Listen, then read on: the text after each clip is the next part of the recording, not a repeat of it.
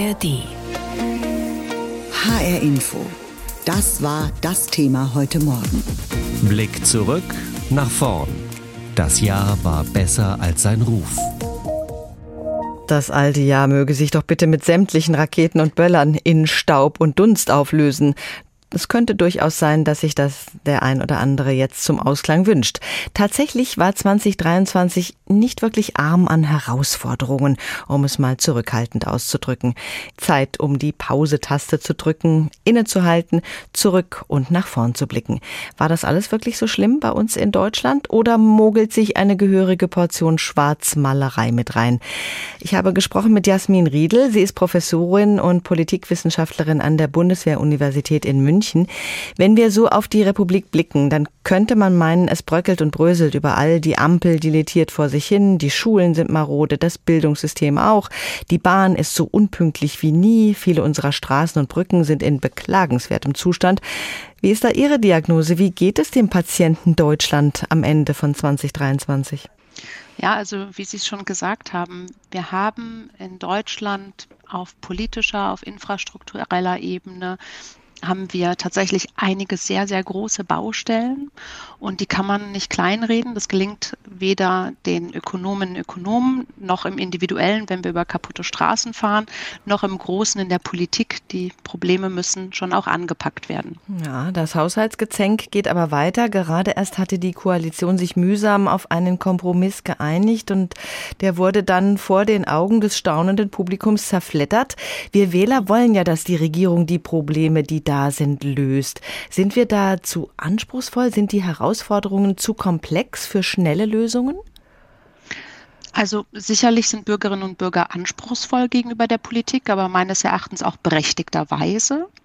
Auf der anderen Seite ist es meines Erachtens sehr wohl so, dass wir sehr große Themen und Problemfelder haben und die lassen sich eben nicht so einfach und so schnell ähm, wieder lösen oder auflösen. Und hinzu kommt, dass die Einschätzung darüber, wie ein bestimmtes Problem zu lösen ist, also wirtschaftspolitische Herausforderungen, die wir zum Beispiel haben, wie die anzupacken sind, darüber besteht ja keine Einigkeit. Und da dann auch noch den Konsens herzustellen, das macht es nochmal schwieriger. Und gerade wenn drei sehr unterschiedliche Parteien in einer Regierung zusammenarbeiten müssen. Die Bürger haben insgesamt von den Politikern gerade ein ziemlich mieses Bild. Die Ampel mache ihre Arbeit eher schlecht, sagen 68 Prozent. Aber eine unionsgeführte Regierung würde es nicht besser machen. In der Mehrheit sagen die Leute dabei von 2023, aber es sei für sie persönlich ein ganz gutes Jahr gewesen. Wie passt das zusammen? Das liegt daran, dass die Beurteilung auf verschiedenen Ebenen stattfindet. Das eine, das Persönliche, das ist, wie geht es mir jetzt gerade in meinem privaten Umfeld? Wie schätze ich vielleicht meine Wohnsituation ein, meine ökonomische Situation, meine familiäre Situation im Hier und Jetzt? Da ist es tatsächlich so, dass die letzten Umfragen sehr deutlich zeigen, dass sich so dieser negativere Trend seit der Corona-Zeit sich so langsam wieder ein bisschen erholt. Und das ist aber was anderes, als wenn es um die großen, auch sozusagen Zukunftsfragen geht und auch um die Bewertung der Politik im Allgemeinen. Und da ist die Bewertung negativ, deutlich negativer. Das liegt einerseits an der Art und Weise, wie die Koalitionäre miteinander umgehen. Menschen mögen nicht, wenn PolitikerInnen sich streiten. Mhm. Und auf der anderen Seite, dass die Probleme, die sozusagen direkt vor der Tür liegen, auch damit verbunden sind, dass es keine positive Zukunftserzählung gerade so gibt, an der man sich orientieren kann. Wie könnte denn so eine positive Zukunftserzählung aussehen? Ja, das ist die große Frage, auf die ich ehrlicherweise auch gar keine Antwort habe. Was wir sehen, ist, dass wir uns in so einer Art dauerhaften Krisenmodus befinden. Und vielleicht würde es auch schon mal helfen, wenn man sprachlich da herausfände, weil ja, es sind Krisen, die sich aneinanderreiten ökonomische Krisen, Finanz- und Wirtschaftskrise 2008. Dann ging das in einer Tour weiter, bis wir jetzt sozusagen internationale massive Herausforderungen haben, bis hin zu Kriegen wieder und da vielleicht zum einen sprachlich herauszukommen und auf der anderen Seite tatsächlich, dass es eben auch gelingen muss, diese großen Probleme, Infrastrukturprobleme, Probleme bei der Digitalisierung, das anzupacken. Und vielleicht muss auch die Politik manchmal ein bisschen besser auch kommunizieren, was sie denn schon alles so geleistet hat. Ja, das ist ein wichtiger Punkt. Wird zu wenig darüber gesprochen, was schon geschafft wurde? Also sagen wir mal so, meines Erachtens ist es so, dass die Bundesregierung sehr wohl versucht, die positiven Dinge zu formulieren, aber natürlich sie auf der anderen Seite mit einer sehr deutlichen Opposition und sehr deutlicher Kritik konfrontiert ist. Und das liegt wiederum meines Erachtens daran, dass die Positionen darüber, wie Probleme zu lösen sind, sehr unterschiedlich betrachtet werden. Mein Eindruck ist manchmal, dass so ein bisschen die sozialdemokratische und die grüne Perspektive ist, es gibt zu viele Probleme für zu wenig Geld. Und so die liberale FDP-Position eher ist, nee, nee, wir verteilen das Geld nur falsch. Und mein Eindruck ist eben auch, dass das bei den Ökonominnen und Ökonomen ähnlich disparat ist, das Bild. Und das macht so ein bisschen das Problem. Deswegen ist, egal in welcher Art und Weise die Probleme angegangen werden, ist ganz schnell wieder eine oppositionelle Position dazu parat. Der Blick auf die Beliebtheitswerte der Spitzenpolitiker ist auch ernüchternd. Auf einer Skala von plus fünf bis minus fünf stecken fast alle im Minusbereich, bis auf Verteidigungsminister Pistorius. Der Bundeskanzler sitzt ganz tief im Loch. Er stürzt ab auf seinen persönlichen Tiefstwert im Minus. Was müsste das politische Personal denn besser machen? Was wären leicht umzusetzende Maßnahmen? Also ich habe den Eindruck, dass ein großer Punkt der Kritik an Olaf Scholz seitens der Öffentlichkeit eben der Umstand ist, dass er so wenig sagt.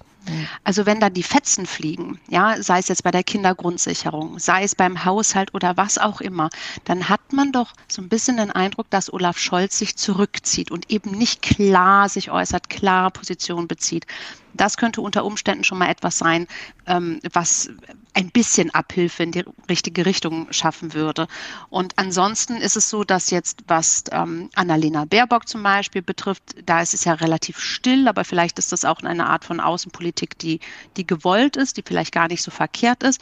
Robert Habeck, da ist mein Eindruck, dass ihm jetzt dieser Umstand mit dem Heizungsgesetz ziemlich arg auf die Füße gefallen ist und dass man andererseits aber die Art und Weise, wie er kommuniziert, doch schon ganz gut findet. Also er bemüht sich ja darum zu erklären, wie bestimmte Sachverhalte sind. Das war ja zum Beispiel bei dem, ähm, zu dem Zeitpunkt, als es darum ging, vom russischen Gas unabhängiger zu werden und die Energiekrise zu meistern. Da hat er ja kommunikativ auch eine ganz gute Figur gemacht. Wenn wir das so äh, ein bisschen zusammenfassen, 2023 ein eher schlechtes Jahr für die deutsche Politik? Naja, zumindest ein ziemlich anspruchsvolles Jahr. Und wenn man jetzt so schaut, so insgesamt so Halbzeitbilanz zieht, dann ist es so, dass von den verschiedenen Verbänden und Interessengruppen auch die Bilanz auch für 2023 eher durchwachsen ist. Also dass die Bundesregierung da schon auch nochmal eine Schippe drauflegen kann. Und das ist nicht nur bei den wirtschaftspolitischen Themen, sondern gerade auch bei Digitalisierungsfragen, auch bei äh, klimapolitischen Fragestellungen. Also egal in welche Interessensgruppe oder Verband man reinschaut, sagt man so, naja, da ist noch viel Luft nach oben. Krisenmodus ist gerade Wort des Jahres geworden und so fühlen sich auch viele und sehen sich beim Blick auf die wirtschaftliche Lage bestätigt. Die Chemieindustrie leidet unter Umsatzeinbrüchen, gebaut wird kaum, Hoteliers und Gastronomen fehlen Kunden, der Einzelhandel klagt über Kaufzurückhaltung. Die Weltwirtschaft schwächelt und das trifft exportabhängige Unternehmen hierzulande. Aber es gibt auch Lichtblicke, wie Lars Hofmann festgestellt hat. Die hessischen Weihnachtsmärkte sind in diesem Jahr wieder besser gelaufen. Zum Beispiel bei Nicole vom Nussmichel aus Erlensee. Also dieses Jahr war viel zu tun, wir hatten sehr viel Stress, aber das nimmt sich dann ein bisschen immer, weil die Kundschaft sehr, sehr nett ist über Weihnachten.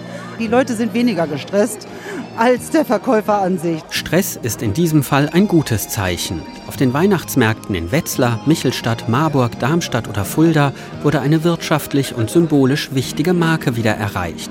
Es war wie vor Corona.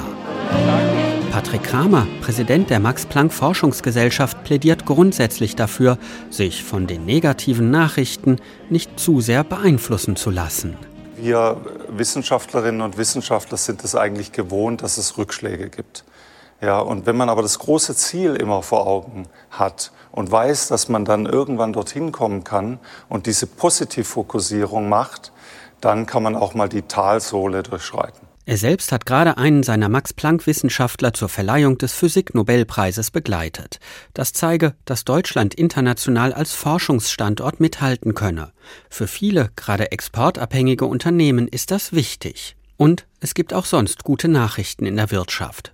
Die Lufthansa zum Beispiel hat einen Rekordsommer hinter sich Und auch der größte deutsche Flughafen in Frankfurt hat bei Umsatz und Gewinn in den Sommermonaten einen Rekord erwirtschaftet, verkündete Finanzvorstand Matthias Zieschang vor ein paar Wochen überglücklich. Wir sind bei den Ergebnissen wieder über 2019, also insofern ist das hervorragend. Die Menschen reisen wieder. Natürlich klingt vieles auch negativ. Es gibt zum Beispiel ein Thema, das nahezu alle Branchen umtreibt. Fachkräftemangel. Wir haben nicht nur einen Fachkräftemangel, wir haben auch einen Arbeitskräftemangel. Es fehlt einfach an Personal. Immer mehr der sogenannten Babyboomer gehen in Rente und hinterlassen Lücken. Umgekehrt ist es aber auch leichter geworden, einen Arbeitsplatz zu finden. Deshalb stellt Marcel Fratscher, Präsident des DIW, also des Deutschen Instituts für Wirtschaftsforschung, fest, die deutsche Wirtschaft schafft in diesem Jahr nochmal 100.000 zusätzliche Jobs im Vergleich zum vergangenen Jahr. 46,1 Millionen Menschen in Deutschland sind den aktuellsten Zahlen zufolge erwerbstätig. So viele wie noch nie. Und noch eine gute Nachricht. Die Preise steigen nicht mehr so rasant wie noch vor rund einem Jahr.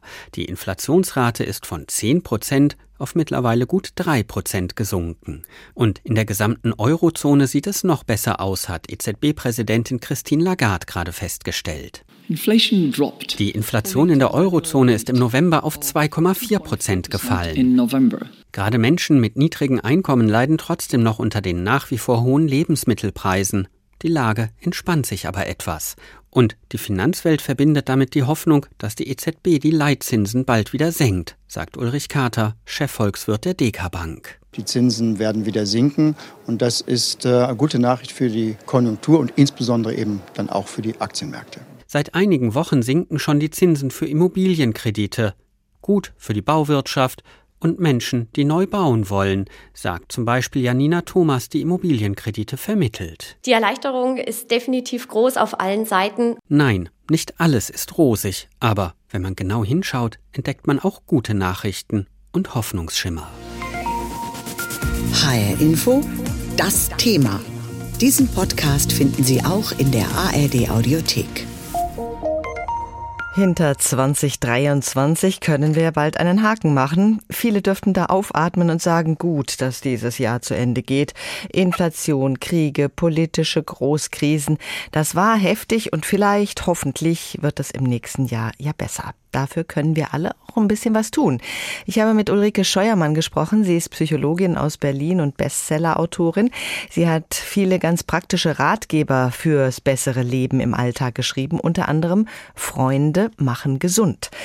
Das Wort des Jahres ist ja Krisenmodus. Es hätte aber auch resilient sein können.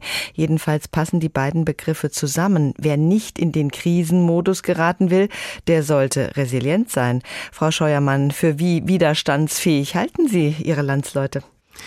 Also die Widerstandsfähigkeit der Deutschen ist eigentlich ganz gut, aber sie neigen tatsächlich sehr zum Schwarzmalen. Deutschland gilt ja auch als Land der Ängstlichen, also die German Angst ist ja in anderen Ländern sehr bekannt. Mhm. Das ist ja sogar ein eigener Begriff.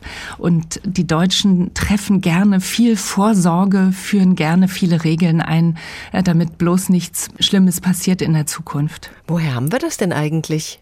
Also eine Vermutung ist, dass es noch aus Kriegszeiten stammt. Und wir haben zwei große Kriege hinter uns. Und die sind zwar jetzt schon mindestens 80 Jahre her, aber die Angst sitzt vielen Menschen noch in den Knochen.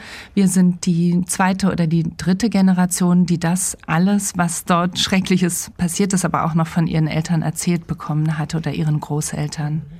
Ist das Glas nun halb voll oder halb leer? Das ist eine ziemlich alte Frage.